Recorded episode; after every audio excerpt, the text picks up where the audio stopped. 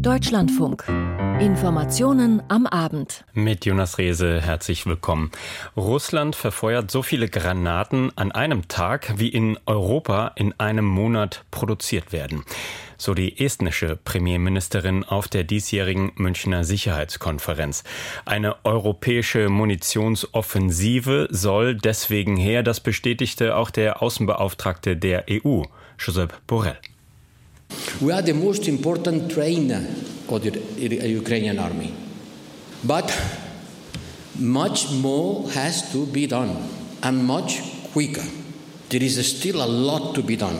We have to increase our and accelerate our military support to Ukraine quickly. Es soll sehr schnell viel mehr getan werden. Nach den Impfstoffen sollen jetzt also Granaten, Sprengköpfe und Raketen gebündelt europaweit beschafft werden. Was auf der Sicherheitskonferenz in München noch berichtenswert ist, das erfahren Sie hier gleich. Außerdem eine Wunde, die nicht verheilt, Gedenken an den rassistischen Anschlag in Hanau von vor drei Jahren und mehr Hilfe für die Erdbebenopfer in Syrien, trotz der skrupellosen Tricks von Präsident Assad. Auch das gleich ein Thema hier in dieser Sendung. Manch Beobachter spricht schon von der Münchner Waffenbörse und nicht mehr von der Münchner Sicherheitskonferenz. Die Rüstungskonzerne waren umworben bei dem diesjährigen Treffen. Für Aufsehen sorgt aber auch die Ankündigung Chinas, eine Friedensoffensive für die Ukraine starten zu wollen. Für Irritation sorgt dagegen jetzt eine Äußerung von US-Außenminister Blinken. Der spricht davon, dass China gleichzeitig Waffenlieferungen zur Unterstützung Russlands erwäge. Also ganz widersprüchliche Signale aus München. Von dort Stefan Detjen mit einer Bilanz. Auf der Münchner Sicherheitskonferenz stellen sich die Unterstützer der Ukraine auf einen langen, einen sehr langen Krieg ein. I think it is wise to be prepared for a long es ist klug, sich auf einen langen Krieg einzustellen, hatte Olaf Scholz am Anfang dieser Konferenz gesagt. Immer wieder auf den Bühnen, aber auch hinter den Kulissen war Anerkennung für die Unterstützungsleistungen zu hören, zu denen sich Deutschland seit einem Jahr Stück für Stück durchgerungen hat. Germany has been absolutely extraordinary in its leadership. lobte US-Außenminister Anthony Blinken. Doch die Erkenntnis ist auch, es wird noch viel mehr kommen müssen. Nous devons absolument intensifier wir müssen unsere Unterstützung verstärken, mahnte Frankreichs Staatspräsident Emmanuel Macron. Nur Widerstand und eine erfolgreiche Gegenoffensive werden am Ende auch Verhandlungen zu von der Ukraine bestimmten Voraussetzungen ermöglichen. Für die ukrainischen Teilnehmer in München war klar, das muss ein Sieg der Ukraine bedeuten, die Rückeroberung aller besetzten Gebiete, einschließlich der Krim. Das ist nur die eine Seite eines Sieges, sagte der ukrainische Außenminister Dmitri Kuleba. Ein langfristiger Sieg bedeutet Wiedergutmachung für die entstandenen Zerstörungen, heißt, dass die Täter zur Verantwortung gezogen werden und vor allem Russland muss sich ändern. Für die westlichen Unterstützerstaaten geht es derweil um kurzfristigere Ziele. Dominierendes Thema war in München die Beschaffung von Munition. Die Vorräte der ukrainischen Streitkräfte werden an der Front verfeuert. Die Nachschublager der NATO-Partner waren schon vor dem Krieg nicht gefüllt. Jetzt soll die Rüstungsindustrie in hohem Tempo ihre Produktion anwerfen. Artillery, for example. Zum Beispiel Artillerie, sagt EU-Kommissionspräsidentin Ursula von der Leyen. Wir müssen das jetzt wie bei der Impfstoffproduktion in der Pandemie machen und den Unternehmen langfristige Verträge anbieten, damit die jetzt investieren kann, um schneller und mehr produzieren zu können. Now to be faster and to increase the amount they can deliver. Das wird teuer. Ich bin ja sogar der Auffassung, dass wir über die äh, mittelfristige Distanz auch mehr als zwei Prozent ausgeben müssen, sagt der neue Bundesverteidigungsminister Boris Pistorius. Ähnlich werden überall auf der Welt Verteidigungsbudgets erhöht. Vertreter von humanitären Hilfsorganisationen erklären in München, dass sie bereits spüren, wie in der Folge Leistungen für Gesundheits- und andere Hilfsprojekte schrumpfen. Das ist die Situation, in der China sich auch in München als Fürsprecher der Schwellen- und Entwicklungsländer präsentiert. Wang Yi, der oberste Außenpolitiker Chinas, kündigt eine Vermittlungsinitiative an. Es geht darum, die territoriale Integrität und Souveränität zu achten, die Prinzipien der UN-Charta und wir werden auch wiederholen, dass keine nuklearen Kriege geführt werden dürfen, die niemand gewinnen kann.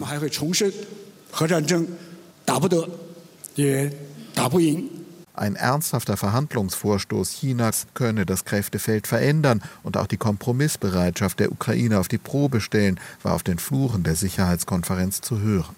Ob aber China auch bereit sei, seinen Einfluss auf Putin wirklich zu nutzen, wird von vielen bezweifelt. Ein Ende des Krieges ist auf dieser Sicherheitskonferenz nicht in Sicht. Verträge oder Abkommen werden traditionell nicht geschlossen auf der Münchner Sicherheitskonferenz. Die Diplomatie steht im Vordergrund. Eine Annäherung ist in der Ukraine-Frage aber nicht zu sehen. Wir haben es gerade gehört im Beitrag von Stefan Detjen. Das liegt auch daran, dass Vertreter des Aggressors von Russland zum zweiten Mal in Folge nach München nicht geladen waren. Eine Entscheidung, die der Cheforganisator dort, der ehemalige Diplomat Christoph Heusgen, verteidigt. Johannes Reichert. Eine ermordete Frau am Boden liegend im gelben Kleid, daneben ein weinender Mann mit blauem Hemd. Darunter in Großbuchstaben der Hinweis Ukraine is you, du bist Ukraine. Das riesige Plakat gegenüber dem Bayerischen Hof trägt die Insignien des ukrainischen Präsidialamts und der Münchner Sicherheitskonferenz. Eine deutliche Positionierung, die der neue Chef des Treffens Christoph Heusgen persönlich vorgegeben hat. Wir haben doch alle die Bilder von Butcher vor Auge noch. Und ich finde, da kann man nicht neutral sein, da muss man das auch anprangern. Und ich glaube, wir als Münchner Sicherheitskonferenz, ich persönlich stehe dafür. Die Konferenz fest an der Seite der Opfer von Gewalt und Verbrechen. Diese Positionierung wurde auch deutlich in einem eingespielten Video zu Beginn der Veranstaltung. Bilder aus der Ukraine, aber auch von iranischen Demonstranten. Im ersten Jahr der Sicherheitskonferenz unter Heusgen ist die neue Akzentuierung unübersehbar.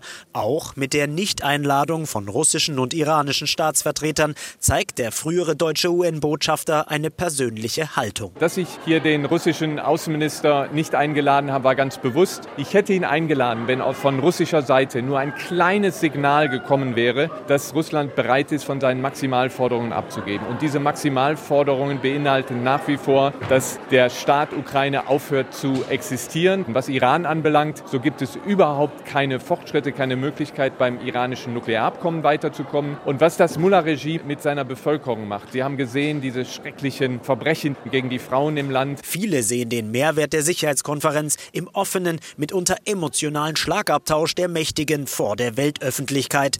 Langjährige Teilnehmer wie Politikwissenschaftler Peter Neumann vom Londoner King's College sehen durchaus eine Veränderung durch den neuen Konferenzchef. Es war ein bisschen anders, natürlich. In den letzten Jahren waren sowohl Russen als auch Iraner immer ein wichtiger Bestandteil, immer kontrovers, aber die Position war, man muss mit denen reden, die müssen mit am Tisch sitzen.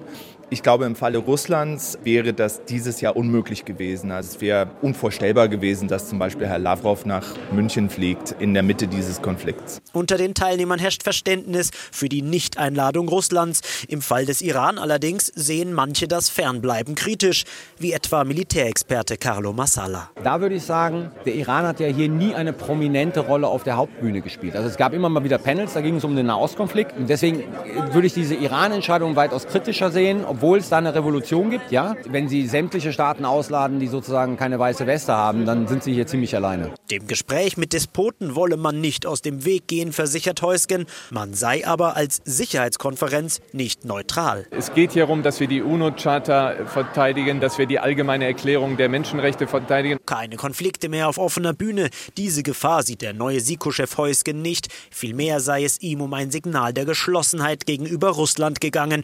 Das sei angekommen kommen, sagt Beobachter Peter Neumann. Man muss mit allen sprechen, man muss auch mit denen sprechen, mit denen man Probleme hat. Es geht immer um zweierlei. Es geht zum einen um den Dialog mit dem Gegner. Es geht zum anderen darum, aber eben auch Einigkeit im eigenen Lager herzustellen. Und ich glaube, dieses Jahr stand die Einigkeit im eigenen Lager im Vordergrund. Wer wird im kommenden Jahr für die Sicherheitskonferenz eingeladen und wer nicht? Darauf sind viele Teilnehmer schon jetzt gespannt. Deutschlandfunk 18.19 Uhr. Sie hören die Informationen am Abend. Als eine Zäsur wurde das Attentat von Hanau bezeichnet. Eine Zäsur, die aufrütteln und die Gefahr rechter Gewalt verdeutlichen sollte. Neun Familien müssen seit drei Jahren um einen Angehörigen trauern oder um eine Angehörige, nachdem am 19. Februar 2020 neun Menschen in einer Shisha-Bar aus rassistischen Motiven erschossen wurden. Und auch diese dritte Gedenkfeier heute stand neben der Trauer ganz im Zeichen der Forderung nach einer größeren Wachsamkeit gegenüber Rechtsextremismus. Ludger Fittgau aus Hanau.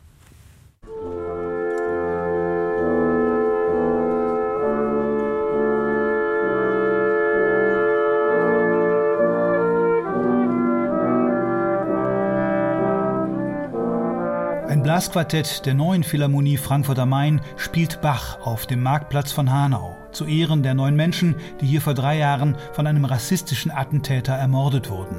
Ihre Namen werden heute oft genannt, auch vom Hanauer SPD-Oberbürgermeister Klaus Kaminski. Er hält die Rede für die staatlichen Organe, so ist das verabredet. Die Bundesinnenministerin Nancy Faeser und der hessische Ministerpräsident Boris Rhein sitzen schweigend in der ersten Reihe.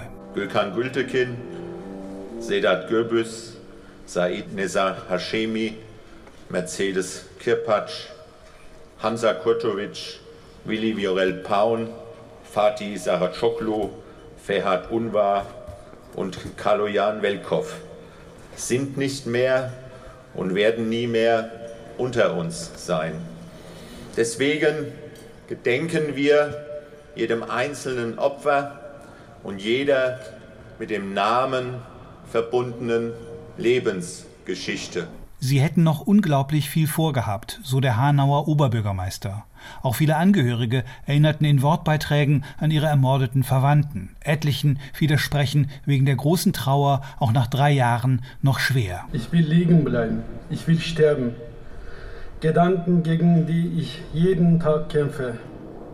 Ich stehe auf, denn ich fühle mich verantwortlich für meine Familie dazu sein verantwortlich, Menschen aufzuklären, verantwortlich gegen rechtsextreme Gewalt zu kämpfen. Wir sind die Jugendlichen. Wir müssen was machen, in die Eigeninitiative gehen. Leere Floskeln, Versprechungen, die uns gegeben wurden, nichts wurde eingehalten. Wir müssen selbst was dagegen tun, uns engagieren. Wir sind die Zukunft. Heute habe ich eigentlich keine Kraft zu reden. Wollte ich auch nicht. Ich mache es trotzdem, weil wir gelernt haben, an solchen Tagen reden zu müssen. Wir müssen reden, trotz unserer Schmerzen. Ich bin Ayla Kurtovic, die Schwester von Hamza.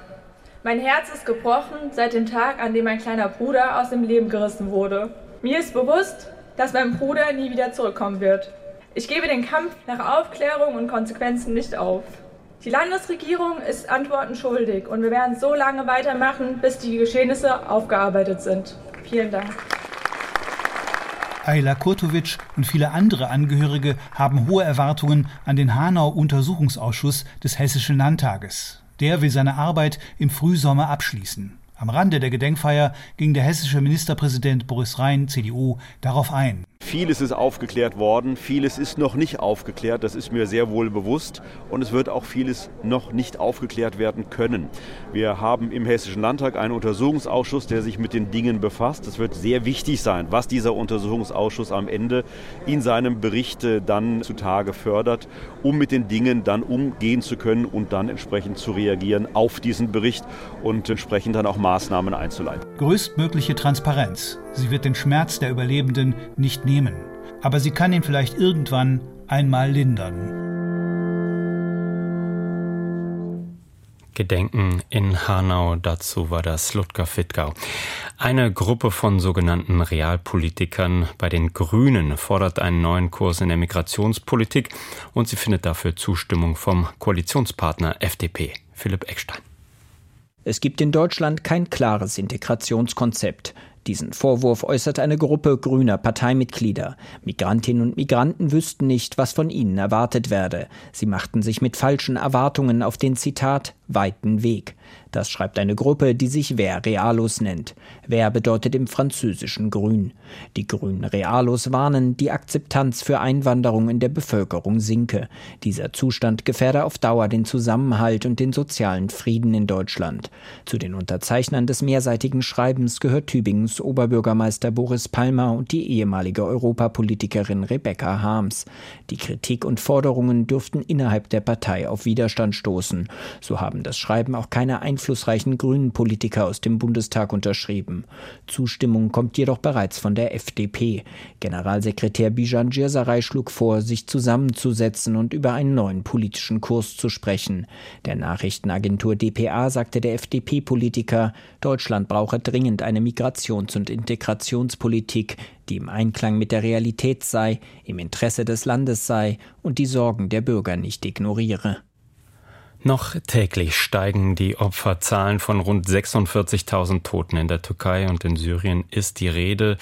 Die Türkei hat jetzt zwei Wochen nach dem Erdbeben fast alle Rettungseinsätze in den betroffenen Regionen beendet, auch wenn noch tausende Menschen vermisst werden. Für den syrischen Teil des Katastrophengebiets hat die Hilfsorganisation Ärzte ohne Grenzen Alarm geschlagen. Die Bundesregierung will ihre Hilfsgelder für Syrien jetzt nochmal aufstocken. Panayotis Gavrilis. Mehr Geld für die Opfer des Erdbebens in Nordsyrien, das hat Bundesaußenministerin Annalena Baerbock angekündigt. Konkret geht es um 22 Millionen Euro zusätzlich. Somit steigen die Hilfen auf insgesamt fast 50 Millionen Euro für Syrien. Auch wenn das Assad-Regime den Hilfsorganisationen Steine in den Weg lege, werde Deutschland die Menschen nicht allein lassen, so Baerbock in der Bild am Sonntag. Die Menschen erlebten seit zwei Jahren Krieg, seien auf der Flucht, hätten ihre Angehörigen verloren und nun fehle ihnen selbst das Allernötigste zum Überleben. Gerade in den betroffenen Gebieten im Nordwesten Syriens kommt fast zwei Wochen nach den schweren Erdbeben bei vielen immer noch keine Unterstützung an. Der für Syrien zuständige UN-Nothilfekoordinator Muhannad Hadi sagte der deutschen Presseagentur, wir stehen noch am Anfang und haben das Schlimmste noch nicht gesehen. Bislang seien beispielsweise etwa 60.000 Menschen mit Wasser und rund 13.000 Erdbebenopfer mit Zelten versorgt worden. Nach UN-Angaben sind derzeit aber rund 40.000 Haushalte ohne Obdach. Wir können die Katastrophe nicht ungeschehen machen, aber wir können helfen in der Not und Deutschland hilft, sagt Olaf Scholz in einer gestern veröffentlichten Videobotschaft. In der spricht der Bundeskanzler den Erdbebenopfern in der Türkei und Syrien sein Mitgefühl aus. Wir sind erschüttert wie viele Frauen, Männer und Kinder in dieser furchtbaren Katastrophe ihr Leben verloren haben. Wir trauern mit ihren Angehörigen und Freunden. Wir fühlen mit den Verletzten. Mögen sie bald wieder gesund werden. Unsere Gedanken sind auch bei den Überlebenden, bei denen, die noch Freunde oder Verwandte unter den Trümmern vermuten, die um Vermisste bang. Scholz bedankt sich bei ehrenamtlichen Helferinnen und Helfern und wendet sich an die in Deutschland lebenden Menschen mit türkischer Einwanderungsgeschichte, deren Verwandte, Freundinnen und Freunde vom Erdbeben betroffen sind. Sie hätten eine Brücke des Mitgefühls errichtet, eine Brücke der Solidarität zwischen unseren Ländern, die menschlich so eng verbunden seien, so Scholz. Viele weitere haben familiäre Wurzeln in Syrien. Sie alle fühlen mit den Betroffenen vor Ort, bangen um Freunde und Familienangehörige dort. Gercek Dost, Kötü Günde, Belli Ulur, so lautet ein türkisches Sprichwort. In Deutschland sagen wir es ähnlich, den wahren Freund erkennt man in der Not. Und wir sind wahre Freunde. Als Freunde teilen wir ihren Schmerz. Und als Freunde lassen wir sie in der Not nicht allein. Die Bundesregierung will Visaverfahren beschleunigen, sodass Familien in Deutschland ihre türkischen Angehörigen zu sich holen können, um sie vorübergehend aufzunehmen, sei es aus medizinischen Gründen oder weil ihr Haus beim Erdbeben zerstört wurde. Ziel sei es, Visaverfahren für Betroffene so unbürokratisch wie möglich zu machen. Der SPD-Abgeordnete im Berliner Abgeordnetenhaus, Orkan Özdemir, hält die Regelungen hingegen nach wie vor für zu bürokratisch und spricht bei Twitter von Alibi-Hilfsangeboten. Aus seiner Sicht sei es für Betroffene kaum möglich, offizielle Dokumente vorzulegen, etwa weil Papiere in den Trümmern verschwunden seien. Özdemir fordert den Betroffenen eine befristete Aufenthaltserlaubnis aus humanitären Gründen zu erteilen. Es gilt aber als unwahrscheinlich, dass die Bundesregierung dem nachkommt. Soweit der Beitrag von Panayotis Gavrilis. Bundesarbeitsminister Hubertus Heil von der SPD hat Unternehmen dazu aufgefordert, stärker auf ältere Beschäftigte zu setzen. Dies sei mit Blick auf den Fachkräftemangel geboten. Dietrich Karl Meurer. Die Zeit, in der in vielen Großkonzernen über 60-Jährige zum alten Eisen gepackt werden, muss vorbei sein. Das sagte Bundesarbeitsminister Hubertus Heil dem Nachrichtenmagazin Spiegel. Der SPD-Politiker begründete seinen Aufruf mit den Auswirkungen des demografischen Wandels auf den Arbeitsmarkt, also mit dem wachsenden Anteil älterer Menschen an der Gesamtbevölkerung. Heil sagte weiter, in Zeiten des zunehmenden Arbeits- und Fachkräftemangels könne die Volkswirtschaft nicht auf erfahrene Beschäftigte verzichten. Tatsächlich können viele Fachkräftestellen nur schwer oder gar nicht besetzt werden, und Experten gehen davon aus, dass sich das Problem künftig noch verschärfen wird. Gleichzeitig gehen Beschäftigte in Deutschland im Durchschnitt mit einem Alter von 64,1 Jahren in Rente und damit deutlich vor der gesetzlichen Altersgrenze in der Rentenversicherung von derzeit 66 Jahren. Seit Jahren scheitert Deutschland an einem Gesetz zum Schutz von Hinweisgebern, von sogenannten Whistleblowern. Jüngst ist wieder mal ein Gesetzesvorschlag im Bundestag gescheitert, weil er, so die Opposition, zu aufwendig sei und zu bürokratisch. Dabei ist längst bekannt, der Ertrag von Hinweisgebern zu Verbrechen, zu Versäumnissen und anderen Machenschaften ist um ein Vielfaches höher als der Aufwand. Es scheint doch mehr dahinter zu stecken bei der Weigerung, Whistleblower zu schützen. Und das ist nicht nur in Deutschland so, sondern auch in den USA. Und das ist anschaulich zu sehen in der Filmpremiere von Reality auf der diesjährigen Berlinale. Robert Brammer hat sich diese Geschichte um die ehemalige NSA-Mitarbeiterin Reality Winner angesehen. Die amerikanische Sprachwissenschaftlerin Reality Winner legte als NSA-Mitarbeiterin 2017 ein streng geheimes Dokument. Sie enthüllte, wie sich Russland in US-Wahlen einmischen wollte. Was viele als Patriotismus bewerten würden, verfolgte die amerikanische Regierung dagegen als Spionage. Ex-Präsident Trump sprach damals von einer Hexenjagd der Demokraten gegen ihn und qualifizierte alle Hinweise zu den Wahlmanipulationen aus Russland als Scherz. If you don't catch a hacker, okay, in the act, it's very hard to say who did the hacking. Trump bestritt, dass Russland die Wahl damals zu manipulieren versuchte. Aber es war Russland und die NSA wusste es. Und Reality Winner fand die Beweise dafür in einem als streng geheim klassifizierten Report. Wiener fragte sich damals, weshalb hielt der Geheimdienst dieses Material zurück? Warum sprach niemand über diese Wahlmanipulationen in der Öffentlichkeit? Nach ihrer vorzeitigen Haftentlassung im Juni 2021 erklärte sie, ich dachte immer nur, mein Gott, jemand muss das in Ordnung bringen. Irgendjemand. Ich wusste, es war geheim, aber ich wusste auch, dass ich dem amerikanischen Volk einen Dienst erweisen musste. Im Film Reality, der jetzt auf der Berlinale Premiere hatte, wird ihre Verhaftung und das erste Verhör nachgestellt. Es ist der 3. Juni 2017. Geheimdienstmitarbeiter durchsuchen ihr Haus, dann beginnt ein Gespräch mit FBI-Agenten, das später vollständig transkribiert und veröffentlicht wurde. Das Transkript liest sich wie ein Drehbuch und hatte die amerikanische Theaterautorin und Regisseurin Tina Setter zunächst zu einem Theaterstück inspiriert. Ich habe einen Link zum FBI-Text. Das ist wie ein Thriller. Auch ihr Film kommt daher wie ein Kammerspiel mit lauter großartigen Schauspielern. Jeder Satz sitzt und jeder Blick. Und aus den Originalzitaten gewinnt der Film einen fast dokumentarischen Charakter. I felt really hopeless and ich fühle mich wirklich hilflos. Warum können diese Dinge nicht veröffentlicht werden? Im August 2018 verurteilte ein Gericht Reality Winner zu 63 Monaten Haft. Es ist die bis heute längste Strafe für die unautorisierte Weitergabe geheimdienstlicher Informationen an Medien. Das Gesetz, nachdem sie verurteilt wurde, kennt keine mildernden Umstände und keine Rechtfertigungsgründe. Tina Setters Film zeigt in jeder Sequenz, in jeder Einstellung, wie drakonisch Whistleblower in den USA verfolgt werden, selbst wenn sie dabei den legitimen politischen Interessen des Landes dienen. Und so überrascht es kaum, dass auch die jetzige Administration des Demokraten Joe Biden sich zum Fall Reality Winner beharrlich ausschweigt. Und wir bleiben beim Winnen, jetzt mit dem Sport von Matthias Friebe. Der Schlusstag der Biathlon-Weltmeisterschaft im thüringischen Oberhof war ein schwedischer Tag. Gleich zweimal Gold, gleich zweimal gewonnen, also in Skandinavien. Lars Becker berichtet.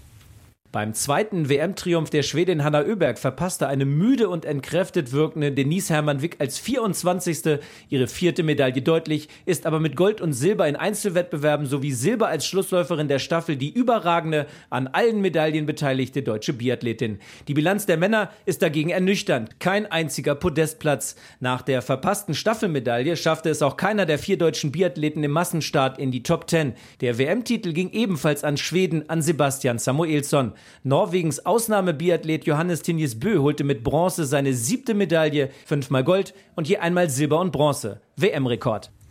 Schlusstag auch bei der alpinen Ski-Weltmeisterschaft in Courchevel. Der Slalom ist häufig die spannendste Disziplin im Weltcup-Zirkus. Heute gab es ein verrücktes und außergewöhnliches Rennen dazu. André Siems.